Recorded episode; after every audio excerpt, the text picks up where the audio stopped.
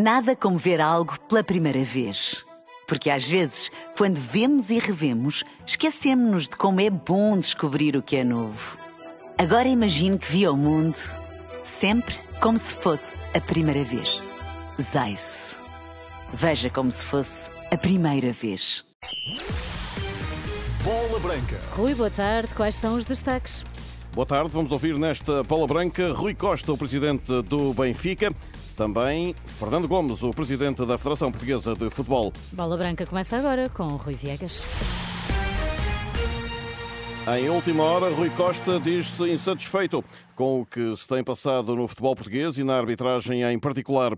Um excerto da entrevista ao presidente do Benfica, anunciada para depois das sete da tarde, na televisão do clube. Se estou satisfeito com aquilo que tenho visto nestas quatro jornadas, evidentemente não estou. Não vou estar aqui a, a pisar aquilo que já toda a gente viu, toda a gente falou. Iremos estar sempre alerta, iremos ser sempre uh, um clube uh, que procura que o campeonato se desenrole dentro do campo e que quem ganha em campo seja o mais forte. E é isso que nós vamos procurar fazer. Uh, joguemos os minutos que joguemos. A polémica do Porto Aroca, contactada por Bola Branca, a Altice não tem nada a acrescentar ao que já disse sobre a responsabilidade do apagão no VAR do Dragão, ou seja, a operadora rejeita responsabilidades e concorda com o Conselho de Arbitragem Federativo depois das acusações do Futebol Clube do Porto. Hoje, o internacional português Vitinha foi questionado sobre o tema, que teve grande visibilidade em toda a Europa e lamenta-o acho que não é, não é positivo para ninguém e, e depois faz-nos com que estejamos a lutar com a Liga Holandesa, etc. Temos muita qualidade, temos muita hum, matéria-prima hum, e devíamos aproveitar muito mais isso e falar menos de, de tudo o resto. Outro caso, Fernando Gomes continua em silêncio sobre o processo Rubiales.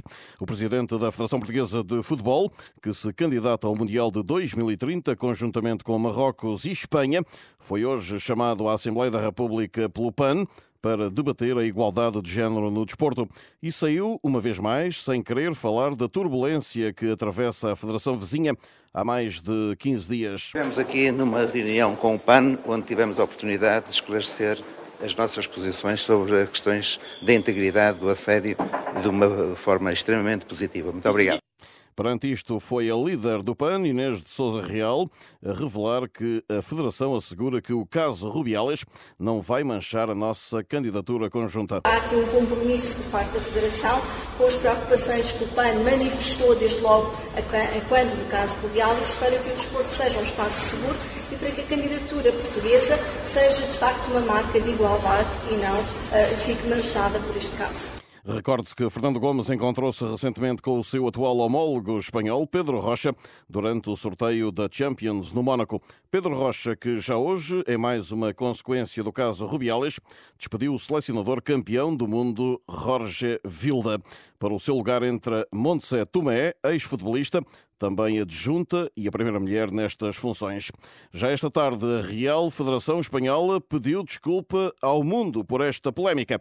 Pedro Castro Alves. A Federação Espanhola de Futebol pediu as mais sinceras desculpas pelo comportamento que considera totalmente inaceitável do presidente agora suspenso Luís Rubiales durante a final do Mundial Feminino e nos dias seguintes. Num comunicado assinado pelo presidente interino Pedro Rocha, o organismo garante que a atitude não corresponde aos valores da sociedade espanhola, desta instituição, dos atletas e dos dirigentes do futebol espanhol. Na mesma nota, a RFEF anuncia que retirou do website todos os comunicados inapropriados e que não tenham em conta as afirmações da jogadora sobre os atos os comportamentos de Rubiales devem ser imputados exclusivamente a ele. A postura foi do próprio ex-presidente e não da organização que comandava. O atual líder Pedro Rocha descreve no comunicado a vergonha pela dor e angústia que todo este incidente causou e explica que já está em curso uma investigação exaustiva com o intuito de levar para a frente uma revisão de todas as políticas federativas. A nota oficial termina a felicitar mais uma vez a seleção por um triunfo histórico no Mundial, reconhecendo o impacto e o legado que deixará no futuro do futebol espanhol o meia-culpa da atual eh, Federação Espanhola de Futebol em relação ao caso Rubiales.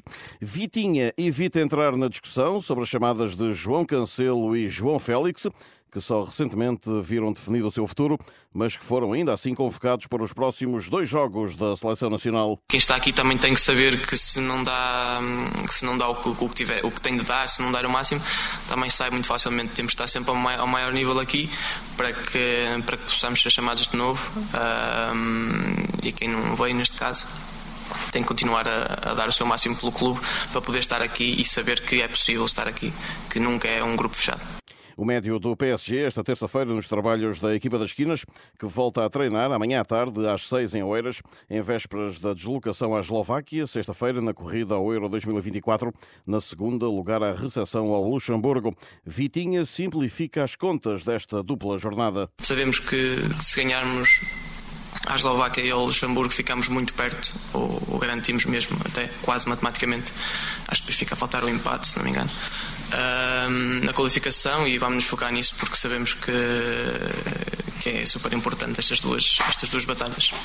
O jogador do Paris Saint-Germain afirma ainda que é preciso estar ao melhor nível para ultrapassar o adversário de Bratislava. Vai ser o maior desafio que nós tivemos até agora, uh, claramente por ser o segundo, por ter um gol sofrido, por, uh, por ser uma boa seleção uh, e por ser também um jogo fora. contamos com, com um ambiente um ambiente bom para se jogar, como se costuma dizer, que nós gostamos, mas um jogo difícil e que vai ser que vai puxar muito de nós, vai requerer a nossa máxima atenção, empenho e, e qualidade neste caso mostrar. Vitinha antes do treino da seleção, que neste segundo dia de trabalho já contou com todos os convocados de Roberto Martínez.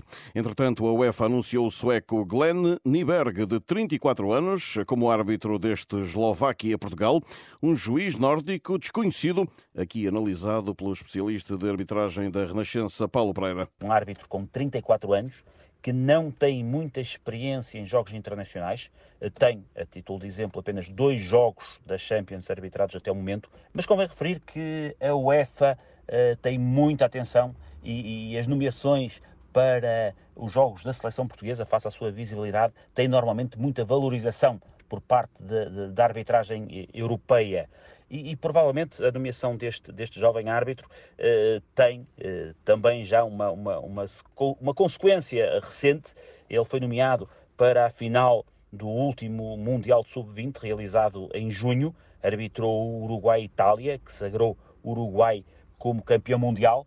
Eh, e esta nomeação provavelmente virá na sequência dos bons jogos que, que, este, que este árbitro tem realizado. É um árbitro que privilegia o jogo rápido, é um árbitro que não se deixa enganar por pequenas quedas, por um aproveitamento de pequenos toques, uh, apesar disto ser uma situação que os jogadores portugueses já estão habituados a nível internacional, o que faz com que, naturalmente, o, o futebol e o jogo seja valorizado. E o Famalicão vai defrontar os dinamarqueses do Midtjylland na primeira eliminatória a duas mãos da UEFA Youth League. Ditou o sorteio desta terça-feira em Nyon. Primeiro jogo a 4 de outubro no Minho, segundo a 25 desse mês na Dinamarca. O Famalicão estreia-se nesta competição depois de ter vencido o Campeonato Nacional de Sub-19. Na Vuelta, à décima etapa, João Almeida assumiu-se como candidato. O ciclista português foi o quarto mais rápido nos quase 26 quilómetros do contrarrelógio disputado em Valladolid e subiu a sexto da classificação geral a 2 minutos e 16 do líder Sepkus.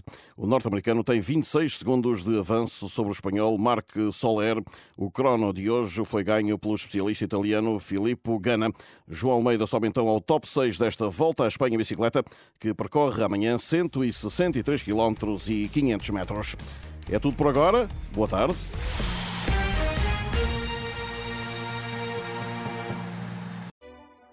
Nada como ver algo pela primeira vez. Porque às vezes, quando vemos e revemos, esquecemos-nos de como é bom descobrir o que é novo. Agora imagine que viu o mundo sempre como se fosse a primeira vez. Zais. Veja como se fosse a primeira vez.